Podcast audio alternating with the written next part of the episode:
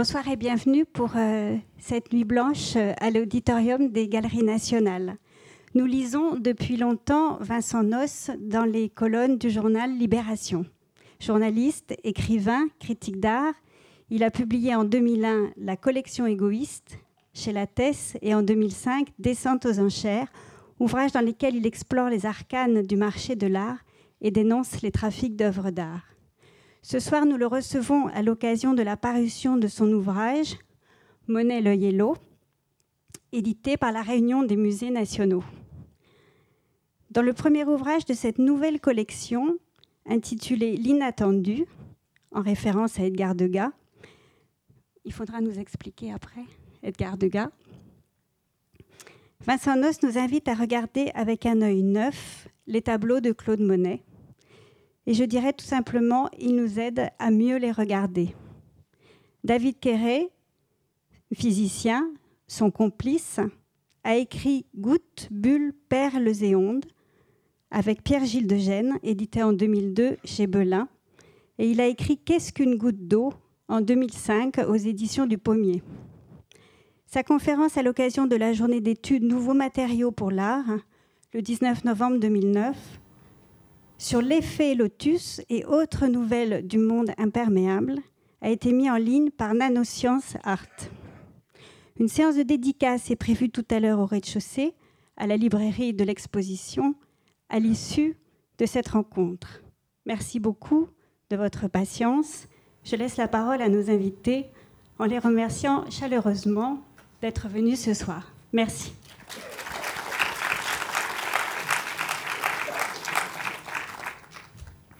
Bonsoir. Euh, je pense que le mieux. Alors, euh, on pourra poser des questions, débattre, etc. Euh, le, mieux, c'est de vous expliquer comment les choses ont, démarré, tout, bêtement.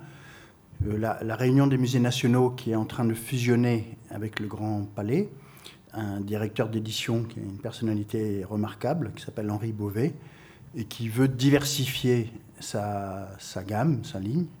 Et euh, dans une des discussions qu'on a eues euh, ensemble, il y a eu l'idée euh, de faire une petite collection autour des expositions peut-être un peu plus larges, avec des sujets qui sont à la marge, des petites histoires, qui ne sont pas racontées dans l'exposition, puisque ce n'est pas la peine de dire deux fois la même chose, mais qui permettent d'avoir un regard en biais Hein, de surprendre, euh, de, trouver quelque chose qu'on n'avait peut-être pas vu. Euh, et euh, donc c'est une collection qui s'appelle L'inattendu, par référence à une phrase de, de qui dit Seul l'inattendu peut ravir.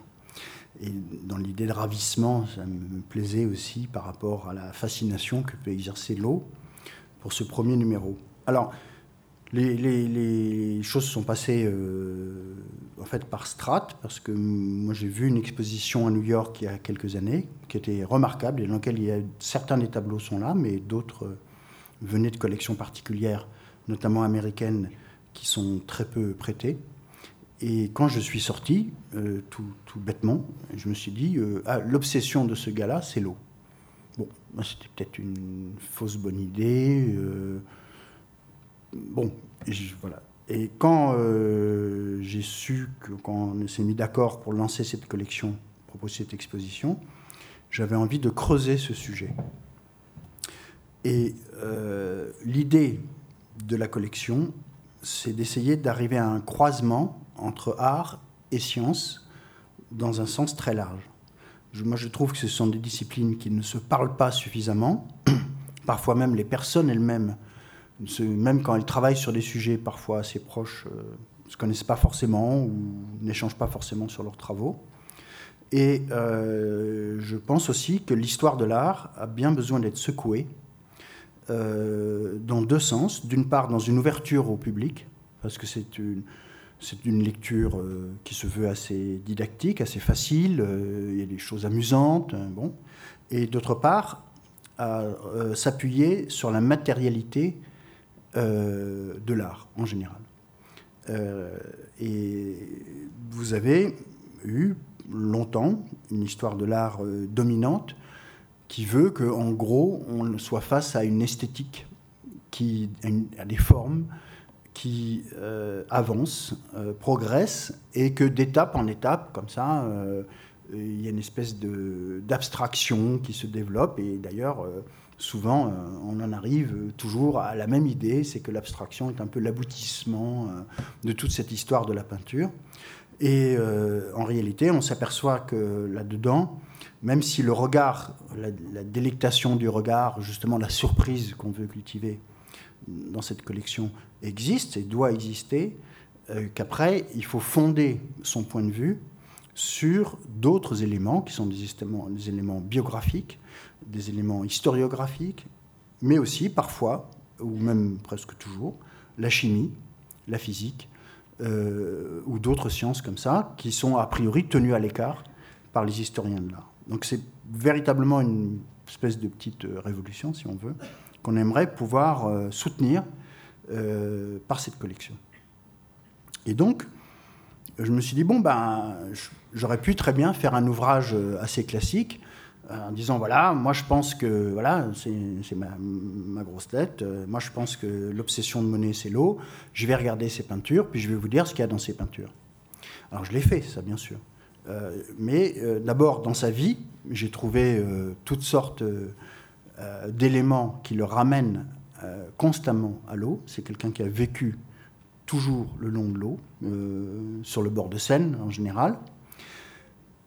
Vous verrez dans l'exposition, si vous la regardez après, l'entrée est libre, que bon, la plupart des tableaux, sinon les 9 dixièmes, ont un élément qui comporte l'eau, et même parfois un élément central, c'est un peu l'idée qui est développée dans le livre.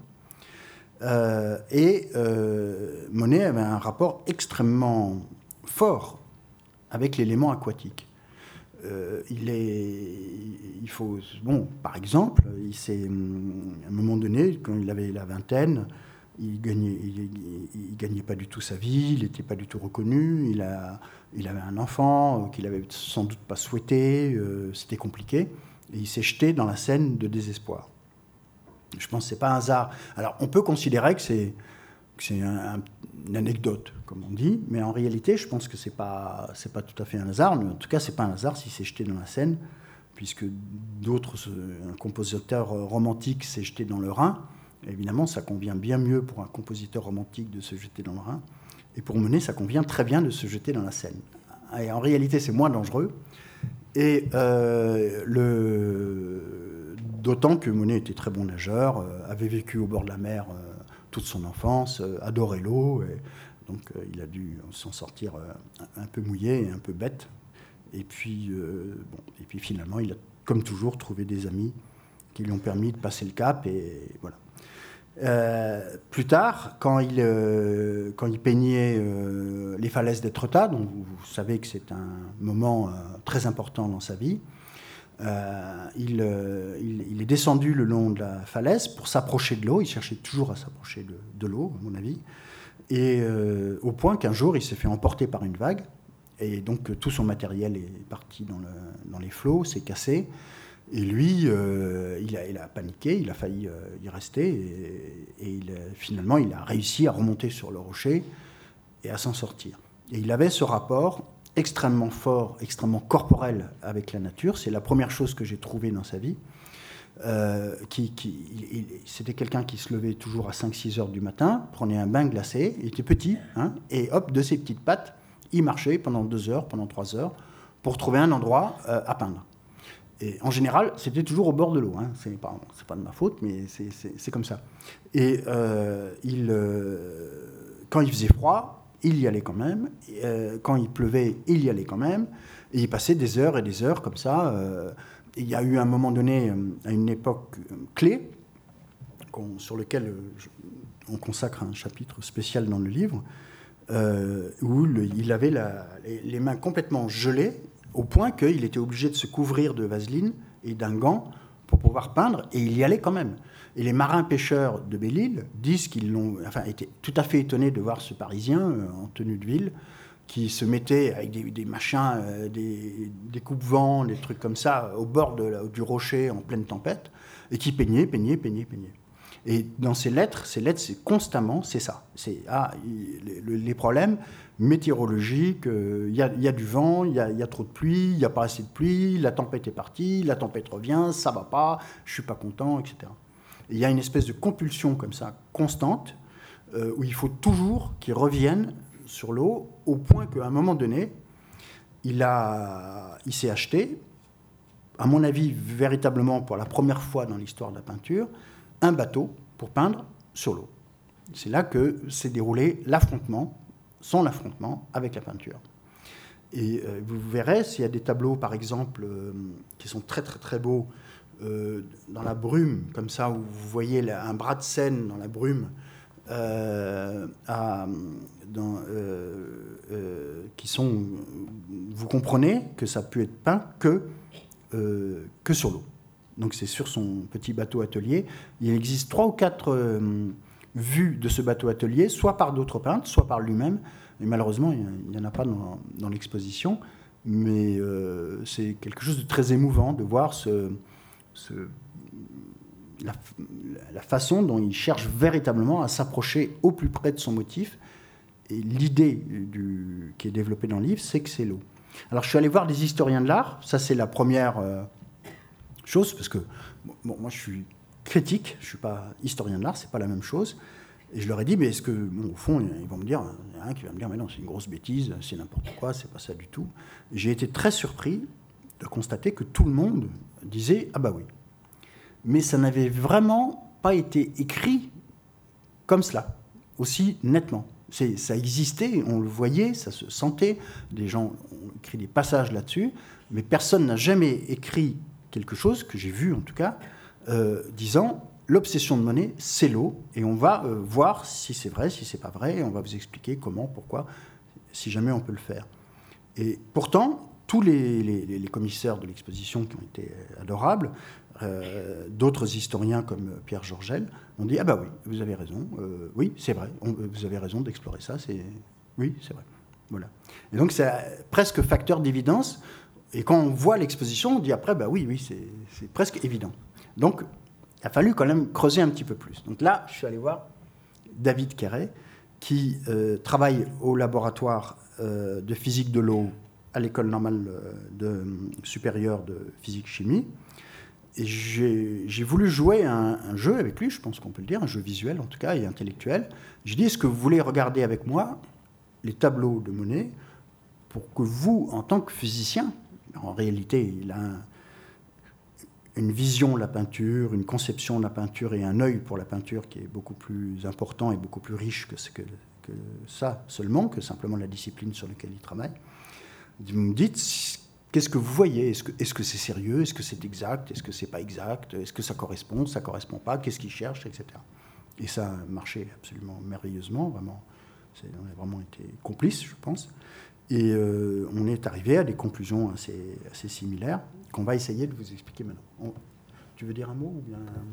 Euh, oui, euh, je, je, je, je, suis très reconnaissant à Vincent de, de, m'avoir tiré des profondeurs de mon laboratoire, où le chercheur est souvent confiné, pour qu'on discute de ces, de ces questions assez nouvelles pour moi. Je suis un physicien de l'eau, c'est vrai souvent de l'eau à petite échelle, l'eau des bulles de savon, l'eau des, des, gouttes. Et soudain, il m'amenait devant euh, la peinture de quelqu'un qui euh, euh, a vu l'eau envahir ses peintures d'une façon irrésistible, l'eau dans des tas d'états, c'est une chose qu'on discutera un peu plus tard. et ce qui a été évidemment passionnant, c'est d'essayer à la fois d'identifier ce qu'étaient ces états, euh, quel sens pouvait avoir ce mouvement euh, irrésistible euh, vers l'eau chez Monet, et, et d'en tirer quelques conséquences qu'on essaiera de vous exposer. Alors, moi, je suis encore moins historien d'art que lui, donc je me réfugierai souvent derrière ma discipline. Euh, la physique, et très particulièrement la physique de l'eau, mais euh, on n'hésitera pas tout de même à en sortir un peu et à, aller vers des hypothèses euh, peut-être déraisonnables. Ce qui était le point de départ de, Vincent, c'était l'idée que, au fond, le mot qui vient le plus naturellement quand on parle de Monet, c'est la lumière, et il, ne contestait pas évidemment ceci, mais il, le rendait plus diffus, disons, cette idée-là, en, amenant l'eau au fond à égalité avec la lumière, et on va voir qu'en fait c'est une espèce de pas de combat, mais enfin de, dialogue qui se crée entre ces deux, entre ces deux notions. Et euh, c'est ça qui a été euh, digne d'être qualifié d'inattendu. Alors, ce qui était frappant chez lui, c'est que euh, il a raconté qu'il été voir un, certain nombre de spécialistes et il a commencé ce dialogue avec moi et on a, j'ai très vite senti que au fond, s'il était content d'avoir une sorte de spécialiste, qui n'était pas du tout un spécialiste de monnaie, mais un spécialiste de l'eau, ça le rassurait parce qu'il a un peu paniqué par le fait même que, ça il vous l'a pas dit tout à l'heure, qu'il n'y avait aucune thèse là-dessus. Et il aurait aimé s'appuyer sur une thèse obscure en Virginie du Sud ou quelque chose de ce genre, ouest plutôt, pour dire, euh, voilà, il y a une universitaire américaine qui a travaillé 30 ans de sa vie sur ce, ce thème-là, et je m'appuie sur ça. Il y a curieusement rien d'académique. Et pourtant, il le disait, les, historiens qui qu'il a, qu'il a contacté lui ont dit, mais oui, au fond, c'est une, manière de le voir. Alors moi, je, suis, suis très reconnaissant je crois qu'on peut, on peut tous l'être parce qu'il nous propose quelque chose qui, naturellement, euh, ne permet pas de voir la peinture de, Monet de manière univoque, mais qui donne soudain une, sorte de grille très inattendue pour, euh, euh, revoir cette peinture sous cette, comme on dit en physique, sous cette phase-là. Alors, le moi, je suis allé voir l'exposition euh, une demi-douzaine de fois déjà. Euh, je suis, euh, et à chaque fois, on voit quelque chose de nouveau. chez Monet, il y, a, quelque chose d'assez exceptionnel dans l'histoire de la peinture. C'est quelqu'un qui, a vécu très âgé. Il, est mort quasiment à 86 ans, à quelques mois près, et à deux mois près, je crois. Et il a travaillé jusqu'à ses derniers jours pratiquement sans discontinuer.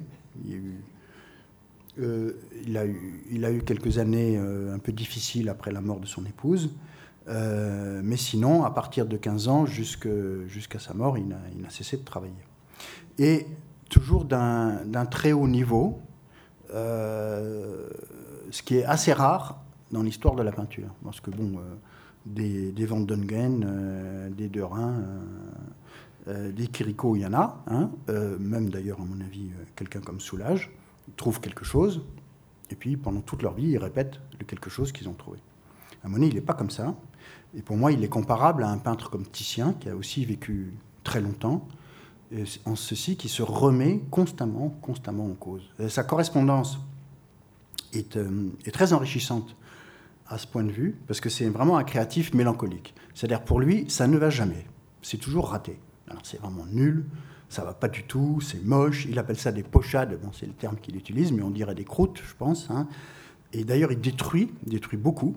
Euh, il brûle, euh, il donne des coups de pied dedans quand il est en colère, euh, et, dit-il, il en jette à l'eau. Bon, donc ça nous ramène encore au, suicide ou, au défi.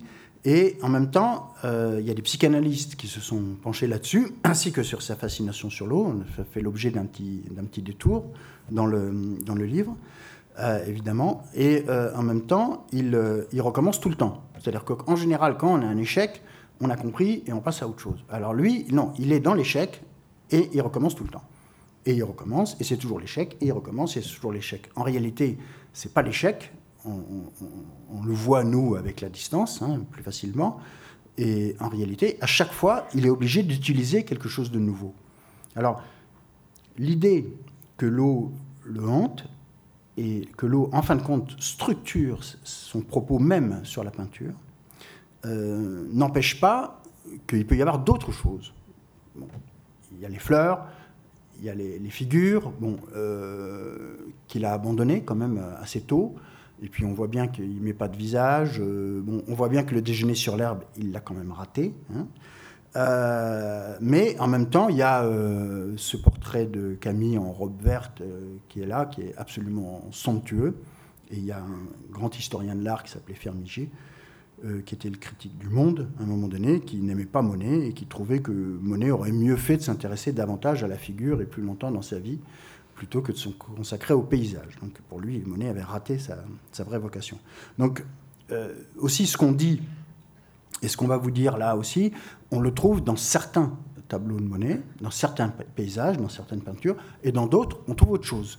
Mais c'est constamment quelqu'un comme ça qui change de pied, qui explore. Et d'ailleurs, l'idée même qui est sous-jacente au livre, c'est que son territoire d'exploration, justement, c'est l'eau.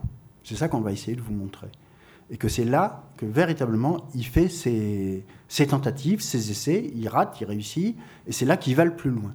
Et ce qui est intéressant d'ailleurs dans la polémique qu'il y a à l'époque, c'est que quand on lui fait des reproches, très souvent, ou le plus souvent, on lui, dit Mais ce que vous faites, c'est bien. Vous êtes un bon technicien, vous êtes un bon paysagiste. Et même, il y a un moment donné, on a dit que c'était le plus grand mariniste qui existait, donc qui faisait des marines. Mais ce qui ne va pas, c'est l'eau. Mais votre eau, là, ça ne va pas du tout, ça n'existe pas, ça. Qu'est-ce que c'est que ces tourbillons? Qu'est-ce que c'est que ces salades, cette choucroute? C'est très vert, violacé, rose, mais ça n'existe pas, ça, dans la nature. Où est-ce que vous êtes allé chercher ça? Et donc, on voit bien que l'affrontement qui se déroule, se déroule sur l'eau. Alors, on pourrait regarder peut-être quelques... On a pensé intégrer quelques images. Alors, alors évidemment, oui, le problème, c'est que euh, moi, j'utilise la flèche. Alors, bon, voilà. Voilà, d'accord. Alors ça c'est. Alors ça c'est une image, c'est une peinture euh, dans notre démarche qui a été très importante et qui, n'est pas à l'exposition, qui est à Chicago. Euh, alors là aussi il y a une histoire, c'est sa, sa, première euh, fiancée à ce moment-là. son père n'est pas content parce qu'ils ne sont pas mariés. Euh, qui s'appelle Camille, qui l'adore. Euh, et euh, c'est un moment très difficile de sa vie. C'est à ce moment-là qu'il s'est jeté dans la Seine. Et ils, étaient dans une auberge qui est en face, dans la rive, et qui est une auberge qui a été fréquentée par, d'autres peintres et, des écrivains, etc. Et qui s'appelle l'auberge de Gloton. Et c'est un, un hameau de Bencourt, ça s'appelle La Vue à Bencourt. Et donc la jeune femme qui est là, qui n'a pas de visage, vous avez remarqué, euh, c'est sa compagne. Et ils ont, ils ont été foutus dehors à un moment donné, et c'est là, c'est le jour où ils ont été foutus dehors. Il, arrive à caser sa femme et leur bébé, quelque part, dans la région, et, euh, lui, il va se jeter à l'eau, et puis finalement, il, va à Paris pour aller chercher de l'argent. Et donc, euh, il y a je trouve qu'il y a un côté très pensif dans cette euh, presque peut-être mélancolique. L'eau peut servir aussi à ça d'ailleurs. Dans cette composition. Et ce qui nous a beaucoup intéressé, c'est le reflet. Puisque, évidemment, le problème de l'eau, c'est le problème du reflet et de la lumière, hein, au départ. Mais on, va voir qu'il n'y a pas que ça dans l'eau, il y a beaucoup d'autres choses. Alors, euh, moi je vois pas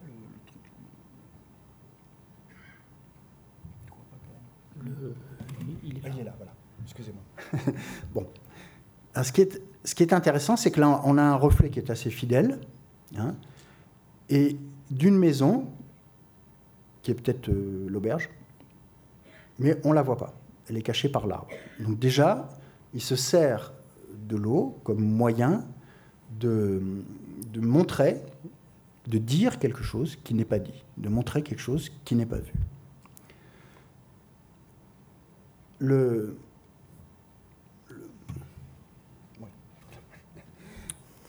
Alors, il y a des gens, on verra tout à l'heure pourquoi on peut poser cette question, il y a des gens qui m'ont dit, mais pourquoi est-ce qu'il n'y a pas le reflet des autres maisons qui sont là? En réalité, là, il a utilisé euh, un dispositif assez réaliste, parce que si vous remarquez, en fait, elles ne sont pas tout à fait au bord de la rive, et le fait qu'elles soient en arrière font qu'elles ne peuvent pas se refléter dans l'eau. Par contre, ce qui est très intéressant dans cette composition, on a trouvé d'autres cas qui ne sont pas forcément dans l'exposition, mais qui indiquent la même tendance, la même, oui, le même penchant. C'est que là, vous avez une bande blanche de nuages, qui peut correspondre probablement à une bande nuageuse. Sauf que dans le ciel, il n'y a aucune bande nuageuse. Donc ça, c'est totalement irréaliste. C'est quelque chose qu'il a inventé. Alors, il peut y avoir déjà un débat. euh, pour dire, mais euh, peut-être qu'il n'a pas fini le tableau. en réalité, c'est un tableau de, jeunesse, enfin, oui, la, la vingtaine, et, on voit bien que le tableau est complètement terminé. Il l'a signé, il l'a exposé, il l'a vendu. donc, ça peut, ce problème peut exister parfois. Et on trouve le phénomène suffisamment répété pour qu'on voit qu'en réalité, il se sert de l'eau comme moyen de se distancier du réel. C'est la première hypothèse. Tu veux dire quelque chose? Oui, euh, oui, peut-être. Euh, donc, l'eau envahit ses peintures euh, très tôt. et comme l'a dit Vincent, la question de l'eau, ça va être la question d'un reflet avant tout. Et on, distingue en physique, en fait, deux types de reflets. le reflet qu'on appelle spéculaire, qui est le reflet miroir, le reflet que vous observez quand l'eau est très calme ou quand tout simplement vous êtes en train de vous regarder euh, dans votre salle de bain. Donc c'est un reflet fidèle, mais tout de même qui a une caractéristique importante, c'est qu'il renverse l'image. Euh, l'exemple de la maison que vous avez là-haut le montre évidemment très bien, on le sait tous, c'est que euh, ce qui était tête en haut devient tête en bas. Et donc, même le reflet spéculaire a une caractéristique qu'on peut dire de, déréalité. le fait qu'un personnage se retrouve tête en bas, le fait qu'une maison se retrouve avec le toit en bas, est un principe de déréalité. Les maisons ne sont pas le toit en bas, les personnages non plus. Donc ça veut dire que, euh, en se servant du reflet, même s'il est spéculaire, eh bien, il, va dans un, il rentre dans un monde où tout devient possible, puisque, euh, d'une certaine manière, la réalité n'existe plus. Euh, on dit d'ailleurs quelquefois que le reflet est une image virtuelle, cette idée qu'elle n'a pas de, réalité tangible. Mais c'est pas que ça, le renversement est une chose importante.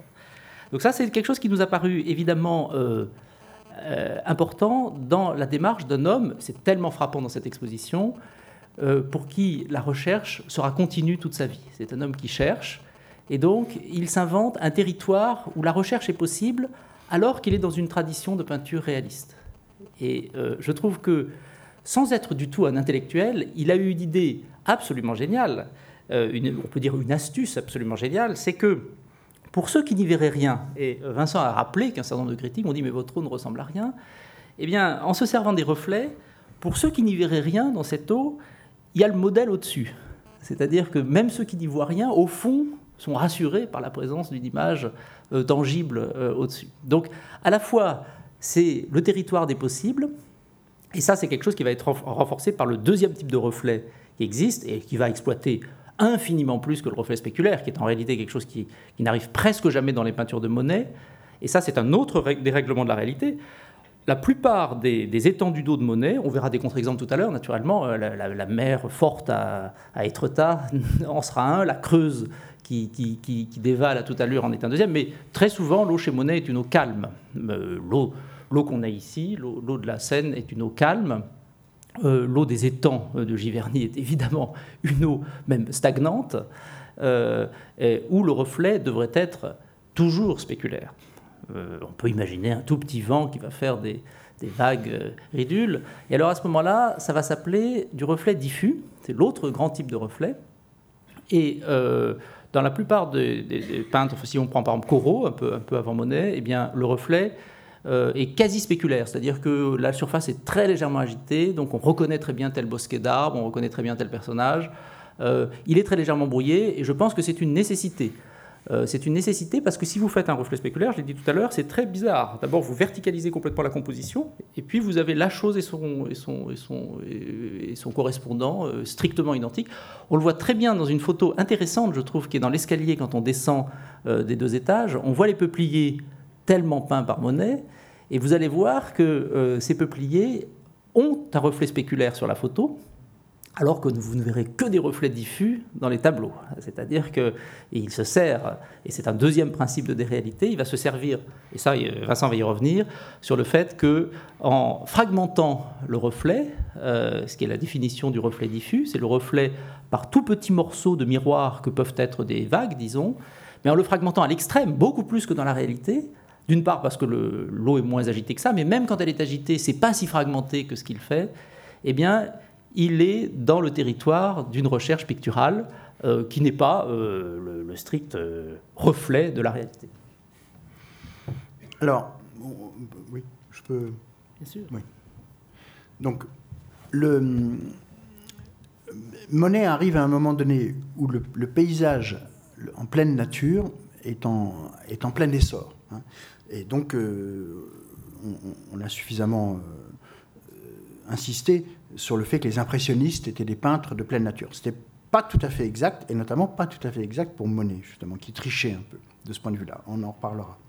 Mais euh, en tout cas, quand il arrive, ça fait déjà un bon moment que d'abord les peintres anglais ont commencé à sortir le chevalet en pleine campagne.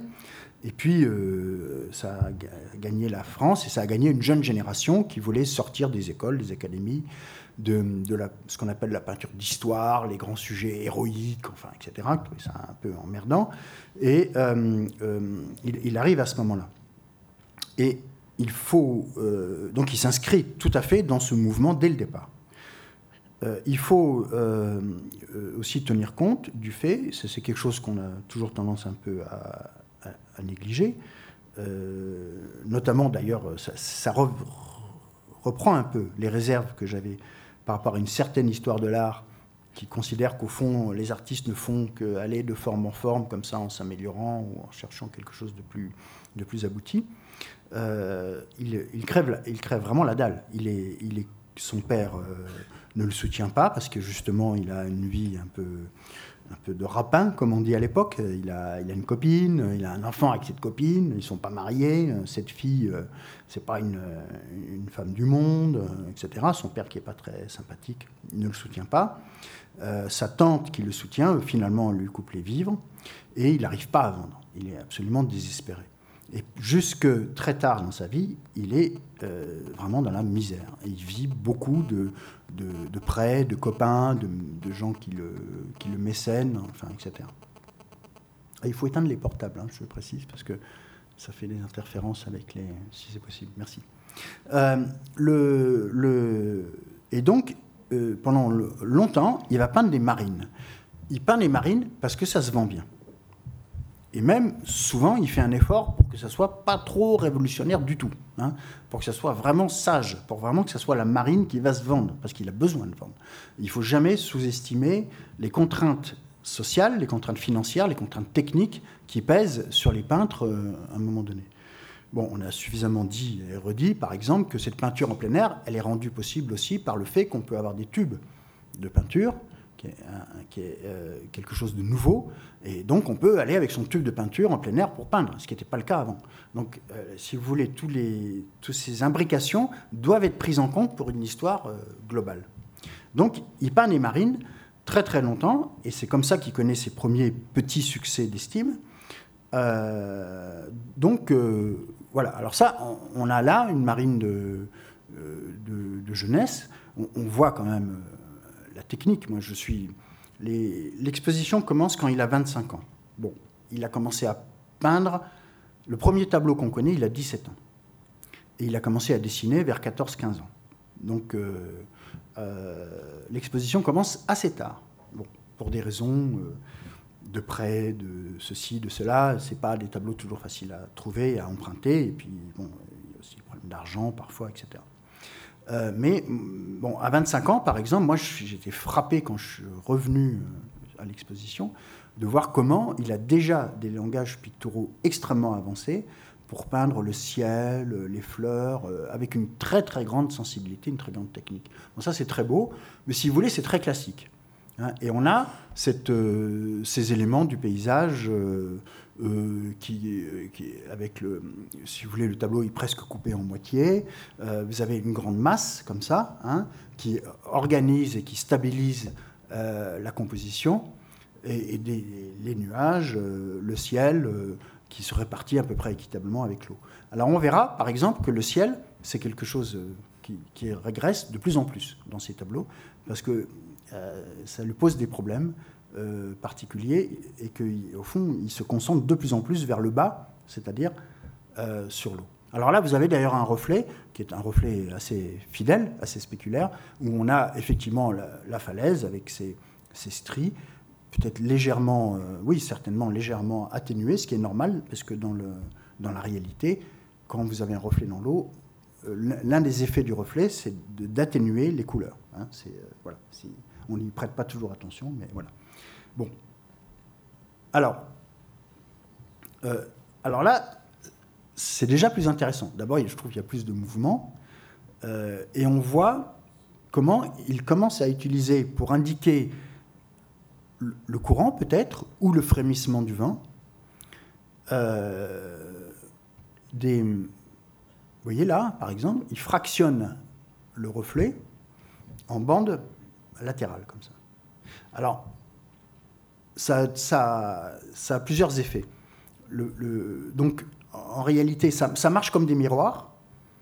Euh, au lieu d'avoir un miroir qui vous redonne l'intégralité euh, du site, Hein, ou une eau parfaitement calme qui vous donne l'intégralité du site de façon renversée, vous avez euh, plein de petits miroirs fragmentés, cassés si on veut.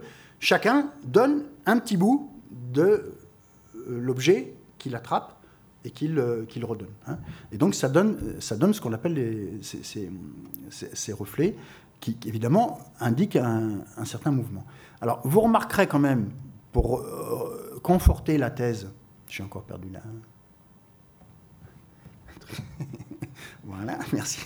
Pour conforter la thèse de tout à l'heure, que là, les maisons sont aussi en retrait de la rive. Hein Celle-ci, elle est très en retrait de la rive. Et pourtant, là, il a reproduit le reflet. Et normalement, il n'aurait pas dû. Hein S'il avait obéi aux lois du paysage naturaliste de l'époque, il n'aurait pas dû mettre le reflet. Donc s'il le met, c'est qu'il a une raison. C'est qu'il veut indiquer un mouvement de l'eau. Il veut donner un frisson. Il, veut, hein, il, entame une recherche euh, de ce genre-là. Parce que hein, vous remarquerez, toutes les maisons en fait sont en arrière, et aucune, et en particulier pas celle de gauche, qui a d'ailleurs le reflet le plus allongé, donc c'est complètement incohérent, hein, euh, n'aurait dû se trouver reflété dans l'eau. Donc ça, ça n'existe pas, mais lui, il l'invente. Et ce qui est très intéressant, c'est que quand il amène ses tableaux au salon, parce qu'il veut être reconnu au départ, hein, eh bien, ces tableaux sont refusés parce que même quand il fait des efforts pour être convenable, pour pas choquer le bourgeois, il ne s'agit pas du tout de ça, au contraire, parce qu'il faut bien vendre, il faudrait bien vendre un tableau, parce que vraiment à la maison, ça va pas du tout, eh ben, il ne peut pas s'empêcher. Hein. il y a un tel mouvement dans l'eau que son tableau est refusé. Hein. c'est, en gros, c'est la logique dans laquelle il rentre euh, assez jeune. Oui, j'ai pas grand-chose à ajouter, sauf que, cette valeur euh, de mouvement, cette eau dynamique, cette eau qu'on pourrait qualifier d'instantanée, elle est euh, évidemment très différente de l'eau qu'on voit souvent dans la peinture, qui est une eau, je ne sais pas comment j'ai, quand j'ai préparé mes petites notes, là, je l'ai appelée l'eau éternelle, c'est-à-dire l'eau qui crée au contraire une, espèce d'absence de, de temporalité qu'on trouve euh, chez Poussin, euh, chez Corot euh, et, chez des tas, d'autres, chez le Lorrain et ainsi de suite. Donc là, c'est une eau qui ajoute une valeur temporelle, c'est-à-dire que le fait même que ça vibre met un présent sur la toile et on, est, on est sensible à, ça à un moment où la photographie finalement fixe les choses, commence à fixer les choses et donc cette eau a une qualité qui serait plus une qualité de, mouvement, de, cinéma avant l'heure, si vous voulez. Euh, et euh, je pense que euh, ces valeurs brèves qu'elle indique sont quelque chose qui a dû compter beaucoup pour lui parce que il se trouve que l'eau, et on, on en verra des exemples tout à l'heure, est chez lui toujours dynamique. Et, ou presque toujours, et quelle que soit la forme. peut, pour l'instant, nous ne parlons que de l'eau liquide, banale, mais vous verrez tout à l'heure de la vapeur, vous verrez tout à l'heure des brouillards, et euh, ces vapeurs, ces brouillards sont souvent euh, en mouvement. Et donc ça, c'est un point euh, qui est important parce que ça donne évidemment une dynamique très particulière, qui est la dynamique même de, l'impressionnisme, de la fragmentation. Il accentue toujours le mouvement de l'eau, presque toujours, presque toujours. Et il y a des cas où il y a une mare au canard, tout à fait calme, et les canards sont tout à fait calmes, les herbes sont tout à fait calmes, et l'eau parle dans tous les sens. Hein. Donc euh, c'est là qu'il cherche à impulser du mouvement dans la, dans la, peinture. Alors là, on est à un moment clé. Euh, il, est à, il est à Argenteuil, je pense, à ce moment-là, et euh, il, il va peindre un, un endroit, c'est une espèce de piscine de Ligny de l'époque, avec une guinguette qui est très courue. Alors évidemment, il y a cette tentation à ce moment-là chez tous les peintres, justement, qui sortent des écoles, des rues, des académies, etc., d'aller dans, les, dans les rues plutôt, et dans ce genre d'endroit. Renoir est dans les parages. Et, Renoir est là. Renoir est avec là, et, là avec lui. C'est très intéressant de comparer les deux, les, les, deux peintures. Et donc, il y a cette île-là qu'on appelle, qu'on surnomme la, galette. Et euh, bon, c'est évidemment, il y a des, jeunes filles légères, euh, des gens qui viennent faire la fête, etc. C'est un, bon, on peut le deviner, quoique ce soit pas tellement le, la chose qui intéresse euh, Monet en l'occurrence, je pense. Et puis, Renoir peint l'eau de façon assez, assez réaliste, assez naturaliste, comme on dit à l'époque. Et lui, à ce moment-là, il introduit vraiment de façon assez radicale ce mouvement, ce fractionnement de la lumière, et euh, ainsi d'ailleurs que, si vous le remarquez, des touches de couleurs assez différentes. Euh, et euh, il... J'ai encore perdu mon, truc là. Vous comprenez que je suis là pour ça en réalité, pour lui placer une flèche de temps en temps. Alors, si vous regardez le tableau, et il y en a plein comme ça, hein, souvent le haut, et même topographiquement, quand, quand moi je reprends les photographies de l'époque, ou, même celles d'aujourd'hui, quand les sites n'ont pas bougé, euh, ou les cartes postales, etc., topographiquement, le haut est toujours vraiment très exact. Vraiment, s'il y a deux cheminées, il y a deux cheminées. S'il y a un clocher, il y a un clocher. S'il y a un arbre, il y a un arbre. Et c'est un point même d'ailleurs qu'à un moment donné, il y a un paysan euh, qui, veut, qui veut couper un arbre et qui va euh, l'embêter euh, pour que pour pas qu'il coupe l'arbre, pour pas qu'il coupe les branches, parce que sinon ça va, il va pas arriver à travailler sur son motif comme il le voulait. Donc il, mais autant c'est exact en haut, autant c'est plus ou moins inexact, si on veut, hein, si on peut utiliser ce terme, en bas. Et là, là c'est assez manifeste, si vous voulez. Hein. Il n'y a rien de choquant dans les arbres, dans les personnages, dans cette île, les, même dans les barques. Par contre, l'eau bouge beaucoup plus qu'elle ne bouge en réalité sur les photographies de l'époque que j'ai vues, et que chez un copain comme Renoir qui est juste à côté de lui. Alors ça, il faut jamais non plus sous-estimer ça. C'est qu'on dit toujours ah ouais, ils étaient ensemble, les impressionnistes, etc. Tu parles, ils, avaient besoin d'argent, hein, euh, ils se jalousaient, ils étaient là à se regarder, à s'épier, à se donner des croche-pieds, à raconter des trucs aux journalistes les uns contre les autres, puisque c'est pas seulement d'aujourd'hui que ça date. et donc, euh, euh, il y avait une rivalité. Et profondément, parce que c'est ça qui est plus intéressant, profondément, on regarde ce que fait le voisin hein, ou l'autre, et euh, on veut faire mieux. Et on veut faire différent. Donc, on essaye quelque chose. Et c'est vraiment là qu'on voit que c'est là que Monet se concentre. Et c'est là qu'il utilise pour la première fois des touches voilà. Vous voyez qu'il utilise des touches, des bandes, comme ça, assez longues, assez longues. après il les raccourcira, hein, comme ça, de peinture, et puis, et puis des plus petites, euh, notamment jaunes, enfin ocre, comme ça, et euh, oxydées, comme ça. Et donc, euh, eh ben, on est dans le début de ce qui va s'appeler l'impressionnisme, puisque l'impressionnisme, c'est ça, c'est l'art d'utiliser des touches de différentes couleurs en bandelettes. Hein. C'est pas tellement plus compliqué que ça. Alors moi j'aime beaucoup cette peinture, que j'ai revue ici avec beaucoup d'émotion. Euh, c'est pas tellement que le traitement euh, de la mer euh, soit. Euh, mais on, voit comment aussi il travaille. Il, c'est, la première fois qu'il fait une vue en surplomb. Il a utilisé ça aussi d'ailleurs à Paris pour une vue des Tuileries, où il est le premier peintre euh, bien avant Caillebotte, euh, tout ça, à monter à l'étage pour peindre une vue des Tuileries en surplomb. Et donc, Monet est quelqu'un qui, dans la nature, il fait ça tous les jours. Ah, il monte, il descend, il va à droite, il va à gauche, il marche le long de la rive, il marche le long de la côte, il descend le long de la falaise, il remonte, etc., pour trouver chaque fois quelque chose de différent, et notamment, évidemment, une lumière, mais pas seulement.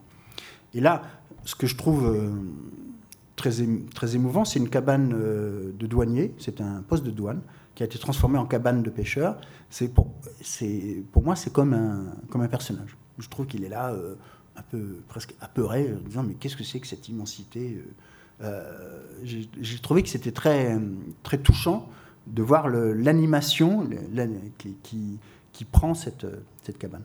Et c'est la première fois, quand il est là, euh, près de Pourville, qu'il il essaye de prendre une falaise par en haut.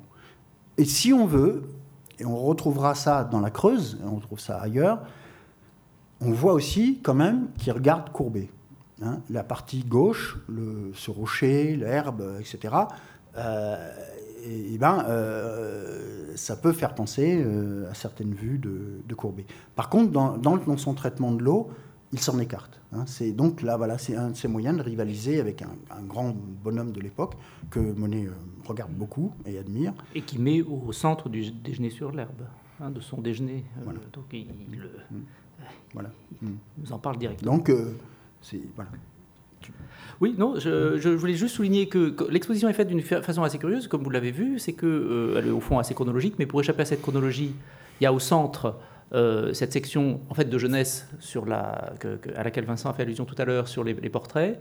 Et c'est vrai qu'au fur et à mesure que l'eau monte, si on peut dire, dans la peinture de Monet, c'est-à-dire au fur et à mesure que les années passent, les personnages disparaissent. Et au fond, cette maison est comme un, témoignage d'un dernier personnage qui, quasi qui, mène encore la, garde, mais euh, comme vous le savez, quand on va aller vers les nymphéas, il n'y aura plus du tout de personnages.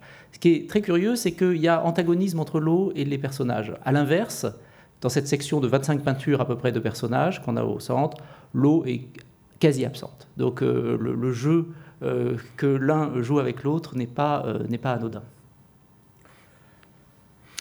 Alors là, c'est un événement euh, très fort qui est arrivé à Paris euh, à l'époque. Enfin, ça, c'est peint en, bien en aval. Euh, il, a, fait très très froid, mais genre moins 30. Hein. Et puis la Seine, c'est complètement gelé. On pouvait marcher, on pouvait traverser la Seine à pied. Donc, hein, on voit plus ça de nos jours. Et tout d'un coup, la température est remontée et la Seine s'est dégelée d'un coup. Toute la banquise a craqué. Et sous la poussée du, fleuve, euh, des, icebergs se sont, partis vers la mer, emportant tout sur leur passage, détruisant les maisons, les cabanes, euh, faisant tomber les arbres, etc. La, grenouillère, d'ailleurs, a, survécu. Et, euh, et à ce moment-là, alors Monet est sorti tout de suite, il est allé voir ça. Et ça, c'était le genre de choses qui, pendant toute une partie de sa vie, pas la deuxième partie de sa vie, mais toute une partie de sa vie, le, fascinait. Quoi. C'était, il avait ce rapport très, toujours très physique, très bon. Et à ce moment-là, la température est redescendue, de nouveau à moins 20. Et donc les blocs de glace qui avaient été emportés sont restés sur place. Il était content, parce qu'il avait le temps de faire ses études, de revenir au même endroit plusieurs fois, plusieurs jours de suite, etc. Et il a peint, moi, ce qui sont les premiers très grands tableaux de, sa vie, qui s'appelle La débâcle. Il y en a une, peut-être une dizaine, une quinzaine peut-être, euh, de différentes euh, couleurs, à différents moments, etc. Et euh, on voit bien que là, il s'attaque à un autre problème qui est la glace, hein, qui, qui, pose un problème un peu différent. Et pour moi, en tout cas, bon, David va certainement dire quelque chose sur la glace, mais ce, il, travaille le volume sur le, sur le liquide. Alors là, il a choisi une eau. Alors là, au contraire, là, on n'a même plus l'impression que c'est la Seine. Euh, en réalité, c'est la Seine. Et euh, il a choisi, au contraire, de mettre vraiment l'eau euh, la plus plate possible pour travailler les gris, les bleus, et surtout faire ressortir le relief. c'est quasiment de la sculpture qu'il essaye de rendre dans son premier plan. Alors, tu voulais peut-être dire quelque chose sur la glace Non, d'accord. Euh, ah, non, il en manque une là. Pas forcément. ah non, on a intégré celle-ci Oui. Oui, alors. Euh, Ou la suivante. Ah ben là, il en manque une. Bon. En fait, commence à ce moment-là un travail sur le blanc qui nous, qui nous amène à quelque chose qui, euh, qui peut être intéressant de discuter brièvement, qui est les états de l'eau. On l'a annoncé tout à l'heure. Le fait que l'eau envahit sa peinture, et chose très remarquable, elle l'envahit par des états variés. Donc, euh, on a parlé de l'eau plate jusqu'ici, si je puis dire. Euh, l'eau plate et liquide, l'eau de la mer, l'eau du fleuve, l'eau des, étangs. mais arrivent les formes solides. il y en a deux principalement, la glace dont, dont vient de parler Vincent, et puis la neige. comme dans cette très belle peinture, il y en a une encore plus belle, qui est une, une, étude de neige à Giverny, qui est absolument extraordinaire. Et vous voyez que l'eau, on peut vraiment dire qu'elle envahit tout là parce que euh, euh, il aurait pu mettre un, ciel bleu, mais il a choisi de mettre un ciel euh, lui-même gorgé d'eau. ce qui fait que cette eau unifie complètement le paysage. On n'est on, pas très loin, d'une certaine façon, des nymphéas. C'est-à-dire, on n'est pas très loin du moment où l'eau va complètement euh, envahir euh, la peinture. On n'y est pas encore, il y a des arbres, y a, on peut encore distinguer euh, des valeurs un peu différentes entre le ciel et, la neige, mais on tend tout de même vers ça. On sent que ça peut être une, sorte d'obsession d'homogénéité et de plénitude. L'eau neige, qui est une eau diffusante, en fait, si la neige est blanche, c'est parce qu'elle est faite de tas de petits cristaux qui font que quand la lumière rentre, elle se décompose, elle se morcelle. si on pouvait être euh, ce que j'aimerais appeler un démon de Newton, un tout petit personnage à l'échelle des flocons, on verrait des merveilleuses couleurs, les, irisations qu'a trouvé Newton quand il a analysé euh, la lumière blanche en plaçant des prismes et en s'apercevant qu'à ce moment-là, on pouvait la décomposer en autant de couleurs, chose que parfaitement connue naturellement à l'époque de, Monet. Eh bien, cette, eau, euh, cette, lumière décomposée rebondit sur tous les cristaux de neige et ressort comme un mélange de toutes ces couleurs qui ont été décomposées. Et ce mélange, c'est le blanc. C'est-à-dire que le blanc, euh, pour un coloriste aussi raffiné, je ne peux pas penser que, et je ne peux pas ne pas penser qu'il n'ait pas, il pas eu l'idée que c'était une sorte de valeur suprême, euh, une valeur potentielle qui contenait toutes les couleurs. Euh, donc cette absence de couleur, on peut la voir aussi comme toutes les couleurs. Et euh, il a eu beaucoup de mal avec le blanc, et vous savez sans doute que euh, Signac, un peu plus tard, recommande de figurer le blanc en peinture par une accumulation de couleurs, justement, c'est-à-dire de, restituer le fait que le blanc est, en fait plein de couleurs. Donc on a l'eau blanche de la neige, et puis on a l'eau blanche de l'écume, euh, c'est une autre phase bizarre de l'eau, on peut dire, euh, où euh, elle se mélange avec de l'air. Quand la vague déferle, évidemment, l'air se met à entrer là-dedans. D'ailleurs, il y a aujourd'hui des physiciens qui travaillent sur ces, problèmes-là, ces problèmes qui sont à la fois très intéressants et très importants. L'oxygénation d'une rivière, par exemple, près des cascades, et du coup la survie des truites et de ce genre d'espèces qui ont besoin de beaucoup d'oxygène, vient du fait que quand l'eau frappe l'eau, eh bien, de l'air peut rentrer se brasser. Euh, et euh, à ce moment-là, on a une eau extraordinairement superficielle, une eau pleine de surface, qui va à nouveau capturer la lumière et la, décomposer, et puis la, recomposer sous, forme de blanc. Donc le blanc de l'écume, au fond, du point de vue de sa cause physique, est très près du blanc de la neige, qui est lui-même très près du blanc des nuages. C'est-à-dire que les nuages, c'est des tas de petites gouttes qui sont en l'air, et à nouveau, vous pouvez imaginer que la lumière rentre là-dedans, tape sur toutes ces petites gouttes, se décompose, se recompose et fait le blanc qui est aussi le blanc du lait. Le fait que le lait soit blanc est pour nous un témoignage du fait qu'il est hétérogène, qu'au fond, si je veux le simplifier vraiment à l'extrême, j'ai peur d'ailleurs de vous dégoûter pour demain matin, est un mélange d'eau et d'huile très fine et sur toutes les surfaces entre l'eau et l'huile, la, lumière à nouveau va, jouer le jeu que je viens de dire. Donc euh, ces, eaux blanches euh, ont certainement pour lui un sens pictural très fort. D'ailleurs là on voit à quel point la peinture est rythmée. Euh, mais euh, c'est des phases de l'eau qui sont euh, en soi très intéressantes. Et alors arrive oh, je, passe un peu tout ça sur lequel il va revenir, Vincent, mais arrive l'eau des, vapeurs et puis l'eau des, brouillards, et on est dans les nuages là, et vous sentez que au fond, s'il peut aller vers ces choses-là, c'est parce que c'est un autre principe de déréalité, c'est-à-dire que euh, si, la thèse de Vincent principalement, c'est que euh, le territoire de l'eau, c'est le territoire de sa recherche parce que ça lui permet au fond de jouer avec le réel, eh bien c'est tout aussi vrai euh, à travers l'épaisseur diffusante d'un brouillard à, Londres. J'ai eu la chance de voir une exposition extraordinaire de Eliasson il n'y a pas très longtemps.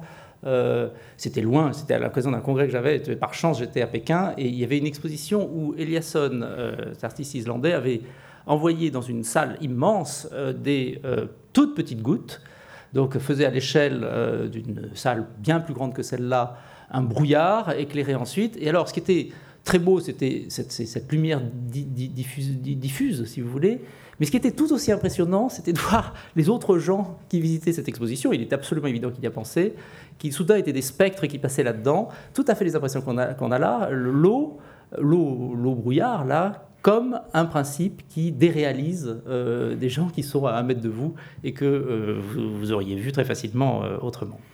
Donc le fait qu'il ait multiplié les états de l'eau peut avoir plusieurs sens, mais traduit au fond ce qu'a dit Vincent, mais qu'il a dit lui-même, ça il aurait pu le dire, il a écrit J'ai l'obsession de l'eau, j'ai l'obsession de l'eau et de ses reflets.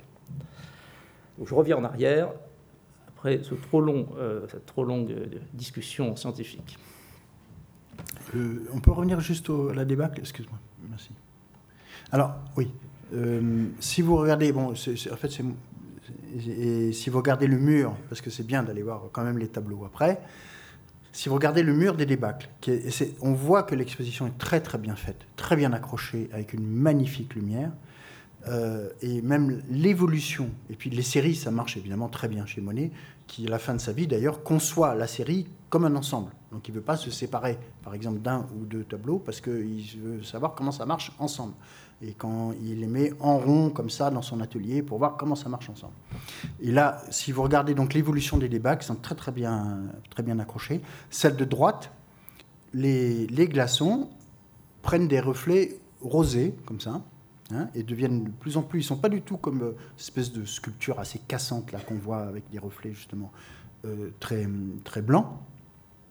Euh, et on voit bien que déjà, c'est l'éclosion des, des nénuphars. Hein. si, si, vous regardez ce tableau, si vous regardez les couleurs, vous dites, ah bah oui, bah, finalement, c'était déjà là. Hein. C'est bien avant, c'est plusieurs décennies avant.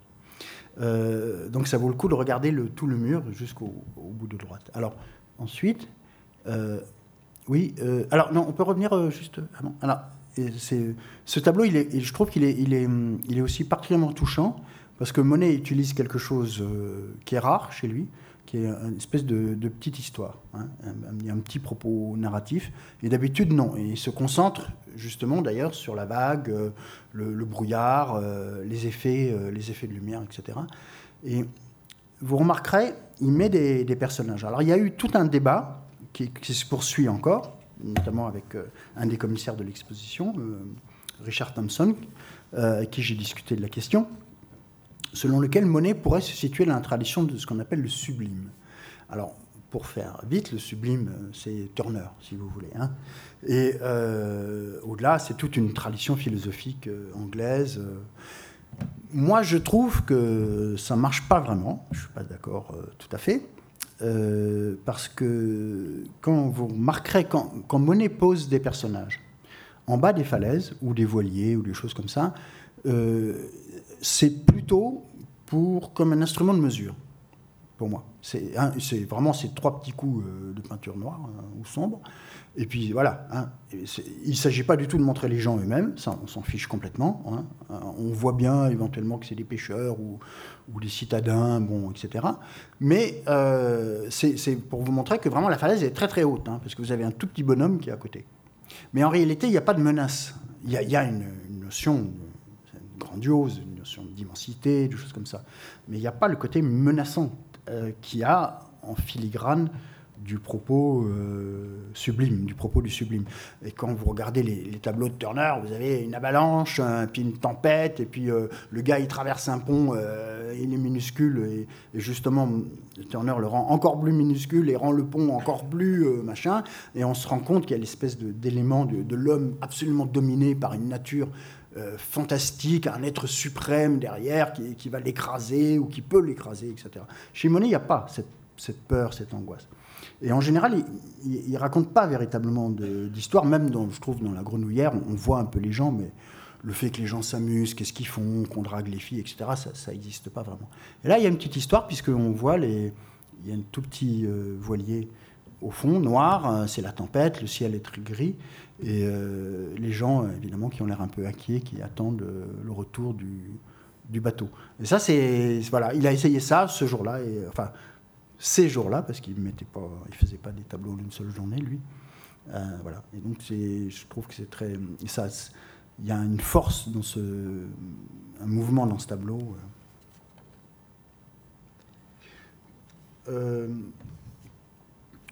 euh, le, alors là, le ciel, hein, quand même, on peut dire qu'il réduit le ciel à une bande. Et vous remarquerez d'ailleurs que dans ce cas-là, pas toujours le cas, il a ramené, la, raboté la falaise pour que ce soit vraiment la bande, paf, paf. Hein. Euh, et il, s'attaque à un autre problème qui est le, euh, qu'il a eu qu'il a affronté à Belle-Île euh, avec la côte bretonne qui est beaucoup plus sauvage, les courants beaucoup plus sauvages. Et, là, vous voyez, il, il, utilise. C'était un grand dessinateur. D'ailleurs, il a eu des débuts aussi comme caricaturiste. Et il utilise des, des dessins très ourlés pour montrer les mouvements des vagues. Hein, c'est, voilà, c'est comme ça. Et il y a un côté presque japonisant. On peut retrouver dans les, euh, estampes japonaises euh, ces espèces de, euh, oui, de, de, dessins très ourlés comme ça pour montrer les vagues. Et, et de même, il s'attaque à la pluie à un moment donné dans un tableau qui n'est pas là qu'on a aussi examiné tous les deux, et de, de, façon très proche du dessin, du dessin japonais. Tu veux non, ce qu'on, euh, euh, Vincent accorde beaucoup d'importance à ces années-là, qui sont les années Belle-Île et, la Creuse. Une salle d'ailleurs extraordinaire dans l'exposition, avec les, je crois, les quatre tableaux de, Belle-Île et puis les trois de la Creuse euh, à 90 degrés. Et c'est vrai qu'on voit d'abord l'eau qui, on disait tout à l'heure, l'eau qui monte, là c'est tout à fait évident. Et l'eau aussi, qui tout à l'heure était le territoire de la, recherche de monnaie, qui commence à contaminer ces rives. C'est-à-dire que vous voyez que la touche euh, fragmentée qui était euh, réservée à l'eau euh, commence à envahir les falaises ou les bords de la Creuse. D'ailleurs, juste après ici, c'est tout à fait, tout à fait évident. Alors, ça, c'est une suggestion que je fais dans le livre. Je pense que 89 est l'année clé pour Monet parce que il va, il va dans la Creuse à l'invitation d'un critique qui est devenu un ami, qui s'appelle Geffroy. Et ils vont rencontrer un poète, euh, là, tout un, raconte toute l'histoire hein, de ce poète, qui est assez marrant. Euh, et euh, il va peindre, c'est en hiver, c'est important parce que c'est extrêmement dur pour lui. C'est là qu'il a les mains complètement crevassées, il souffre énormément, il a des rhumatismes, etc. Et il s'attaque à un nouveau problème qui est le courant. C'est la première fois qu'il travaille sur des torrents. Et à mon avis, là, la confrontation est courbée et patente hein, aussi, euh, dans le traitement du, rocher. Et donc, il faut montrer l'eau qui, dévale. Alors, on voit que déjà, le problème de l'eau, c'est pas seulement le problème de la lumière. Hein. C'est aussi le problème de la puissance du courant, euh, de, l'écume. Euh, et donc, il, a, il, a, beaucoup, beaucoup de mal. Il s'y reprend pendant trois mois, quatre mois. Il, il garde que quelques toiles. Le reste, il il les jette, hein, ça ne lui va pas du tout. Euh, il les reprend en atelier. Alors il a lui-même beaucoup inventé en disant euh, un journaliste, les journalistes sont un peu con parfois, un journaliste qui était venu le voir, qui a dit mais où est votre atelier, maître? Il a dit mais espèce de crétin, mais j'ai pas l'atelier moi. Mon atelier c'est la scène, la voilà mon atelier, c'est la nature. Et en fait c'est pas vrai du tout, c'était une blague. Et en fait il, se faisait son propre mythe comme ça, hein, de peintre en pleine nature, toujours en pleine nature. Et en réalité, il retravaillait énormément l'étoile en atelier, et de plus en plus, euh, au fil de sa vie, il faisait des études, et il se servait de ces petites études pour faire des toiles en atelier, en recopiant, si on veut, l'étude. Et donc, euh, en réalité, et à la fin, il travaillait pratiquement plus qu'en atelier, d'abord dehors, puis en atelier, d'abord dehors, puis en atelier. Et Là, il a un problème euh, physique, si on veut, hein, qu'il a, presque 60 ans à ce moment-là. Euh, il a énormément de mal et il souffre énormément. Et c'est là qu'il commence à se dire mais je ne peux, pas, peux pas continuer comme ça et qu'il va passer à autre chose que l'impressionnisme. Euh, c'est-à-dire ça va être Giverny. Et faire sa petite nature chez lui, son petit, son petit théâtre chez lui, peindre son petit théâtre chez lui, etc. Et euh, le, le, voilà, hein, bon, j'ai retrouvé euh, des notes qui montrent qu'à Giverny, par exemple, il y avait un jardinier qui venait tous les matins pour euh, enlever toutes les branches mortes euh, en barque. Hein. il enlevait toutes les petites branches, euh, les feuilles, etc. Et il nettoyait tous les nymphéas. Vous voyez, on, est vraiment dans une domestication, si on veut, entre guillemets, de, qui, est complètement le contraire de ce qu'il avait prôné et de ce que l'impressionnisme, qui avait fondé l'impressionnisme. Et donc là, voilà, c'est c'est à ce moment-là que ça se passe. Et l'une des raisons aussi pour lesquelles ça se passe, j'en reviens à une matérialité, c'est que c'est 89, c'est le moment où il commence à être connu et c'est la première année où il commence à gagner de l'argent. Et il va gagner très vite, à ce moment-là, il va devenir très vite célèbre, gagner énormément d'argent, en tout cas pour l'époque. Et euh, à ce moment-là, il pourra s'installer Il pourra acheter Giverny, il pourra creuser un bassin. Donc, quand il a les moyens de sa liberté, il choisit de plus bouger. Les séries s'intercalent là-dedans. Parce que plutôt que d'aller en bas, en haut, euh, marcher pendant des kilomètres, etc., pendant des heures, eh ben, il se dit, au fond, je vais me mettre devant une meule, et puis je vais m'y mettre le matin, l'après-midi, au printemps, en hiver. Et ce n'est pas la peine que j'aille bouger comme ça. Euh, je ne peux plus le faire. Et voilà, j'essaye autre chose.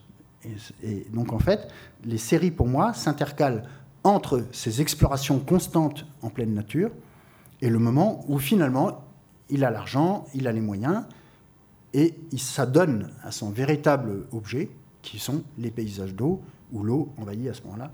Quand il a la liberté, l'eau envahit toute la toile. Et tout est enlevé.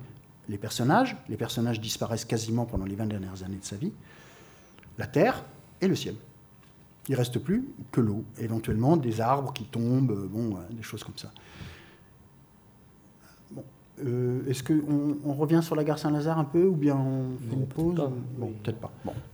On a d'autres images, mais on peut. Alors peut-être que si, peut-être si vous voulez poser des questions déjà sur ce que sur ce qu'on a dit, ou on peut. Micro, oui, j'ai un micro à votre Il y a même un micro, Elisabeth, un micro. Mais en vrai, on n'aurait plus que cinq minutes pour les questions maximum. Ah bon? Mais on continuera en librairie. Je crois qu'on avait jusqu'à 6 heures du matin pour la nuit blanche. Ah oui, c'est la nuit blanche, effectivement, oui. Euh, oui, je voulais abonder dans, votre sens, c'est le cas de le dire. Euh, si vous prenez le déjeuner sur l'herbe, le quatrième tableau, c'est-à-dire celui qui fait face à l'entrée de la salle, à votre main gauche, vous avez les panneaux. Vous voyez, les deux grands panneaux de Chailly. D'accord. Une chose qui est frappante, c'est la prépondérance du blanc des robes comme une sorte d'écume. Vous voyez hein? Donc, un peu, vous voyez, il y a même l'eau dans, le, dans les portraits de, de personnages. Moi, je pense même qu'il y a de l'eau dans les cathédrales les cathédrales. D'abord, il n'aimait pas les, il aimait pas les cathédrales. Il n'aimait pas les curtons. Hein, et il n'aimait pas la pénombre des, cathédrales. Il faut se méfier des gens qui ont des thèses, parce que vous voyez, ils sont capables de défendre de façon extrêmement jusqu'au boutiste leur idée. Pour moi, il va chercher le brouillard, le brouillard de Londres pour le jeter, pour l'interposer entre lui et la cathédrale. Parce que les cathédrales, elles sont brouillées comme si elles étaient dans un brouillard. Mm. Et, et c'est une façon de prendre ses distances aussi. C'est une thèse, oui, c'est même une hypothèse. Petite hypothèse. Est-ce qu'il y a d'autres questions? Ah oui. Le problème de vue. Alors, je peux dire un petit mot là-dessus parce que j'ai consacré euh, un travail là-dessus avec des ophtalmologistes, des neurobiologistes. Euh, et euh, donc là, alors on peut peut-être mettre effectivement. donc, Monet a, eu la, vue qui s'est abîmée, notamment par le fait qu'il était toujours dehors, sous le soleil, et euh, il a eu une cataracte, euh, une double cataracte. Et euh, il ne voulait pas se faire opérer parce qu'il avait peur de perdre la vue. Et on a dit, alors pour aller vite, hein, il y a un professeur américain qui j'étais en dialogue, donc c'est une autre partie du livre, qui a essayé de reconstituer la vision de Monet avec un logiciel comme quand il avait la cataracte. Alors, c'est intéressant, c'est amusant. Euh, c'est effectivement complètement vert, euh, brouillé, euh, boueux, etc. ça vaut ce que ça vaut. Parce qu'en réalité, d'abord, chacun a une vision personnelle. Et d'autre part, le cerveau construit ou reconstruit, il y, a un débat sur les, termes entre les scientifiques, mais je ne vais pas rentrer là-dedans, la vision. Quand vous avez des lunettes de soleil, vous regardez une banane, vous dites elle est jaune. Bah, pas du tout, elle n'est pas jaune du tout, elle est grise. Mais seulement, vous savez qu'elle est jaune. Donc vous la voyez jaune. Et vous la voyez vraiment jaune. Des gens, de même que Beethoven reconstituait les sons quand il était sourd, de même, Monet, et il le dit, ça d'ailleurs, il le dit dans ses lettres, reconstitue les couleurs telles qu'il les connaissait. Alors, il peut y avoir une influence. Bon. Mais elle est quand même. Y a un certain point, on ne peut pas savoir jusqu'à quel point cette influence a joué. La deuxième chose qui m'ennuie, si vous voulez, dans laquelle je minore cette thèse, donc les gens, notamment euh, un autre professeur américain, a développé la thèse comme quoi, quand il a peint ça, il était en pleine cataracte dans les années 20, et donc c'était pas du tout. Les couleurs sont stridentes, on voit rien, c'est boueux. Hein donc c'est pas du tout du Monet. En réalité, moi je conteste cela parce que d'une part, quand il a retrouvé, après il a été opéré, en tout cas d'un œil, il a retrouvé une vue à peu près convenable. Il a gardé le tableau, alors qu'il détruisait énormément. Il en a détruit d'autres, hein, d'ailleurs, même de cette époque. Il en a gardé d'autres, il a gardé celui-là. Donc ça, ça, correspondait quand même à un propos artistique. moi, ce que je trouve que c'est très bien que la biologie, euh, par exemple, contribue à l'histoire de l'art, il faut l'écouter, il faut l'entendre, etc.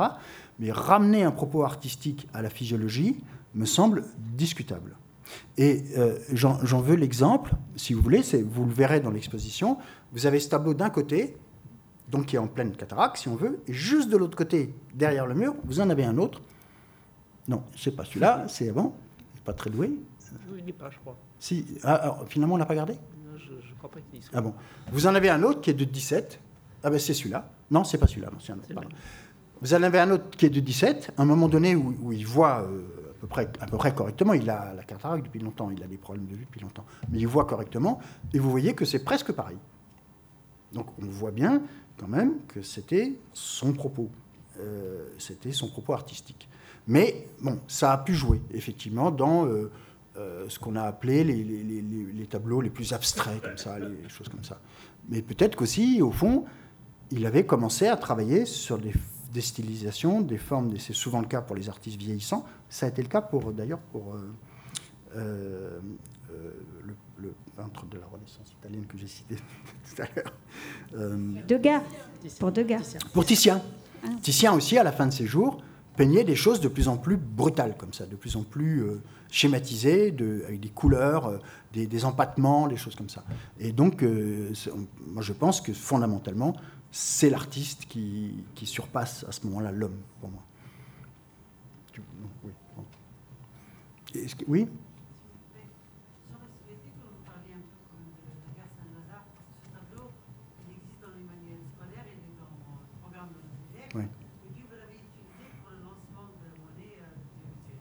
Alors, la gare Saint-Lazare, nous, on est allé voir les dessins, les carnets de dessins qu'il y a à Marmottan. Et euh, on voit euh, très bien euh, qu'il a, quand il dessine, donc ce qui est assez extraordinaire, parce qu'il a fait arrêter la gare Saint-Lazare pour lui tout seul. Hein.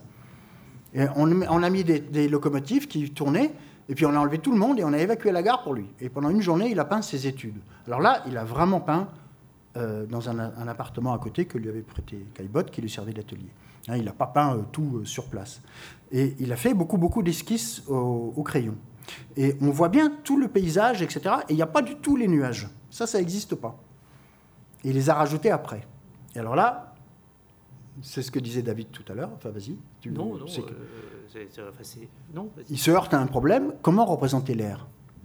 Ben, L'air, euh, ça ne se voit pas. Hein.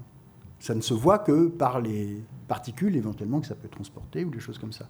Et donc là, pour représenter le mouvement de l'air, il représente cette chose qui est complètement irréaliste, hein, c'est complètement fantaisiste, hein, euh, qui sont ces, nuages de vapeur, donc c'est une forme d'eau encore, et, qui donne un, mouvement extraordinaire au tableau qui n'existe absolument pas dans la réalité. Donc euh, c'est... Il y a des, il y a, quand on met de l'eau, enfin de, l'air en mouvement, et quand on le révèle avec euh, des, un, brouillard, comme ici, enfin une vapeur, donc à ce moment-là l'air devient visible évidemment, eh bien il y a des mouvements euh, qui traduisent le... il y a des... Comment dire, il y a des figures qui traduisent le mouvement. Et la meilleure, c'est le, le tourbillon, au fond. Et donc ces, ces, formes que vous avez là, sont là justement pour nous parler d'une eau extrêmement dynamique. le résultat qu'elles ont aussi, ce qui est quand même presque paradoxal d'une certaine façon, parce que quand on parle de la gare Saint-Lazare, on, a en tête des locomotives, on a en tête une gare, c'est qu'elles effacent pratiquement ces locomotives et ces gares, en particulier dans cette peinture. Et euh, euh, ça, c'est quelque chose auquel je crois que Vincent tient, c'est l'idée que, euh, contrairement à ce que souhaitait Zola, qui voulait voir en Monet, et en tous les autres peintres d'ailleurs, des, des, témoins du, des modernistes, c'est-à-dire des témoins du progrès de la révolution industrielle, Monet, en fait, en est très très loin. Et le seul moment où il s'en approche, le plus, très nettement d'ailleurs, la gare Saint-Lazare, un peu aussi les trains qui passent sur le pont de Charing Cross, eh bien, euh, c'est à peine visible et c'est surtout du mouvement d'air. Euh, c'est très frappant de voir à quel point finalement la réalité industrielle euh, est, absente chez lui, contrairement à la plupart des, autres peintres de l'époque. Bon, là, par exemple, vous voyez, ça c'est une vue de Londres. Alors le Londres industriel, urbanisé, hein, il n'est pas là, pas du tout, ça l'intéresse pas du tout. Et euh, vous retrouvez le, ce, phénomène de reflet qui a été à la base de l'impressionnisme et du tableau Impression Soleil Levant qui est à Marmottan, qu'on retrouve bien. Et vous remarquerez qu'à chaque fois, parce qu'il traite ça plusieurs fois, hein, là, on est plutôt au soleil couchant, il y a toujours un homme avec une barque là. Il n'y a pas un bateau à vapeur, hein. il y a toujours un homme avec une barque qui est caressé par le soleil presque, toujours là, au même endroit, hein, dans tous les cas, et qui pour moi, représente une espèce de figure nostalgique d'un temps qui disparaît, qui est en train de mourir et qui est en train de se faire envahir par les trains, les mines, euh, les grandes villes, euh, l'industrie, que Monet refuse dans sa peinture catégoriquement. Et comment il la refuse Il se sert de l'eau comme rempart, comme pour voilà, on brouille tout, donc on voit rien. Hein. derrière, il y a Londres. Hein. Et là, si vous voulez, vous avez un, pont là, qui est un pont euh, métallique. Hein, euh, bon, ben euh, oui, hein, c'est à peine si on devine, si on se demande si c'est pas des arbres. Il y a des. et là, voilà. Alors voilà, la locomotive, c'est quoi? C'est trois nuages de vapeur encore. Mais alors la locomotive elle-même, faut la chercher, faut la voir. Vous, voyez, hein? Bon, donc on, on, voit bien que toute l'industrialisation est quelque chose que Monet ne veut pas voir, ne veut pas traiter, ne veut pas reproduire. C'est assez drôle parce que c'est quelqu'un de gauche, très nettement, hein, qui a été plutôt Dreyfusard, qui a été copain de Clémenceau, enfin, qui est, il est bon, mais farouchement conservateur de ce point de vue-là. Et donc l'eau encore lui sert à quelque chose. Vous voyez qu'on est loin des reflets de la lumière cette fois-ci.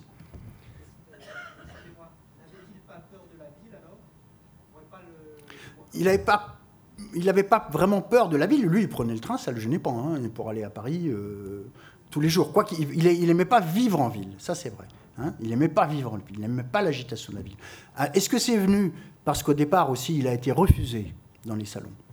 La ville, euh, au fond, il a rompu les liens avec la ville à partir du moment aussi où il était refusé dans les salons. C'était le plus gauchiste des intransigeants, comme on disait à l'époque, et des, impressionnistes et des autres. Alors lui, il voulait pas de concession, il faisait pas de concession. Et donc, euh, il s'est retiré un peu à la campagne comme un ours aussi. donc, il y a, peut-être eu un mouvement d'ensemble, je ne dis pas, je ne veux pas réduire les choses trop, mais euh, en tout cas, il n'aimait pas euh, vivre en ville, ça c'est sûr. Hein. Il préférait vivre dans des villages euh, bon, les villages où il est allé, au bord de la Seine, c'est quand même pas, c'est tout petit, quoi. Mais ça, alors, par contre, ça le gênait pas d'aller dans les grands hôtels. Euh, il avait une voiture. Il était très excité d'avoir une voiture. Il avait une des premières voitures. Ah, il était verbalisé. Alors, je raconte ça aussi dans le bouquin. Il était verbalisé pour excès de vitesse. Et alors, il emmerde le préfet, le maire, etc. Et puis, il écrit des lettres qui sont exactement ce qu'aujourd'hui on dirait un mauvais conducteur. Ah ben non, c'est pas moi, et d'ailleurs si c'est moi, ben en général je conduis très bien, et puis il y en a d'autres, ils vont beaucoup plus vite que moi. Hein, vous voyez, le, mec de mauvaise foi, enfin vraiment. Et donc, euh, c'était pas quelqu'un qui refusait vraiment la modernité en tant qu'homme, hein, en tant que, personne. Et puis, alors l'autre chose qu'on peut éventuellement dire euh, aussi, c'est que, bon là vous voyez aussi le dessin, hein, là, là aussi on a vu les carnets de dessin. Et euh, il, dessine, bon, l'eau, il ne peut pas la dessiner, hein, il ne la dessine pas. Mais l'eau, c'est la part de la peinture, justement. Mais donc, il dessine comme ça des, choses très ourlées, on, y revient, hein, avec ces, espèces de bords roses qui n'existent pas du tout non plus dans la réalité. Là, on est dans un paysage de rêve. Vraiment, on est au-delà de l'impressionnisme. On est vraiment dans, quelque chose qui va beaucoup plus loin que ça et qui ouvre vers la peinture moderne. Est-ce qu'on peut voir l'influence du Japon à un certain moment Ah oui, bien sûr. Elle est manifeste, elle est revendiquée. Il a, dans son grand atelier à Giverny, il a un espèce de grand hangar qui va lui servir, qui construit, qui fait construire, et qui va lui servir justement à faire les grands panneaux des nymphéas. Parce qu'il a travaillé 30 ans sur les nymphéas, ça on oublie souvent. Hein. Il a fait des dizaines, des dizaines, des dizaines de petites études comme ça, euh, de tableaux, de ce qu'il a mis ensemble, ça marche, ça marche pas, etc. Après, il a fait des panneaux un peu plus grands, puis encore des panneaux plus grands, puis encore des panneaux plus grands. Donc, euh, vous voyez, il y a tout un travail de 30 ans là. C'est vraiment le programme des 30 dernières années de sa vie. Et dans l'escalier, il avait des estampes japonaises. Donc euh, oui, c'est présent même chez bon, c'était présent chez Van Gogh. Euh, c'est quelque chose qui est très cultivé à ce moment-là par les artistes. Donc effectivement, ça, ça existe, oui.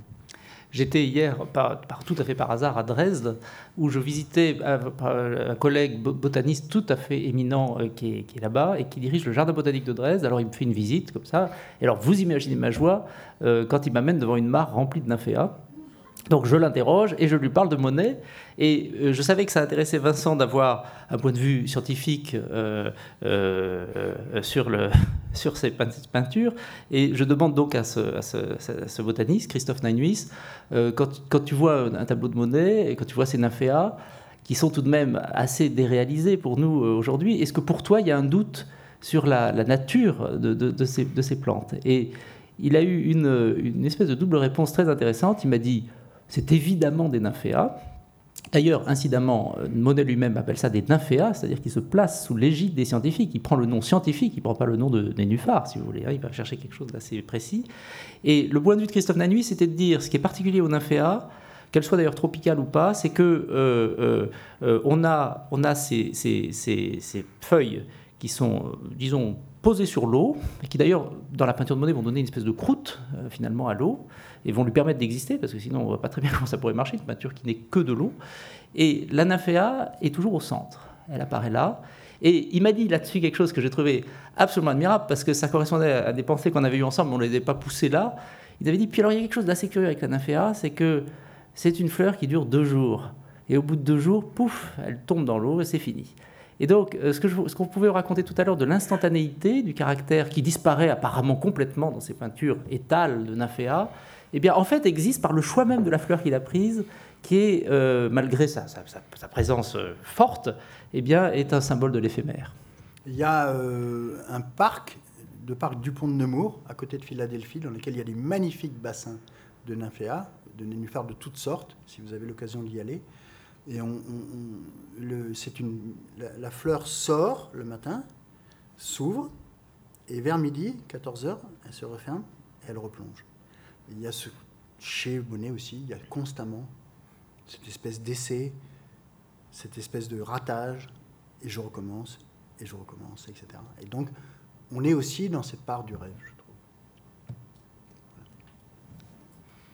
Merci beaucoup.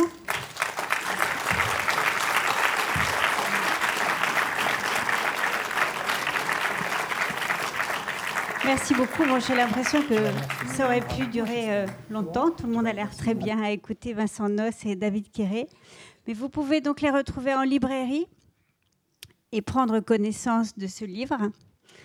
Merci beaucoup. Évidemment, si vous voulez en savoir plus sur Monet, nous avons un cycle de conférences tous les mercredis ici à l'auditorium.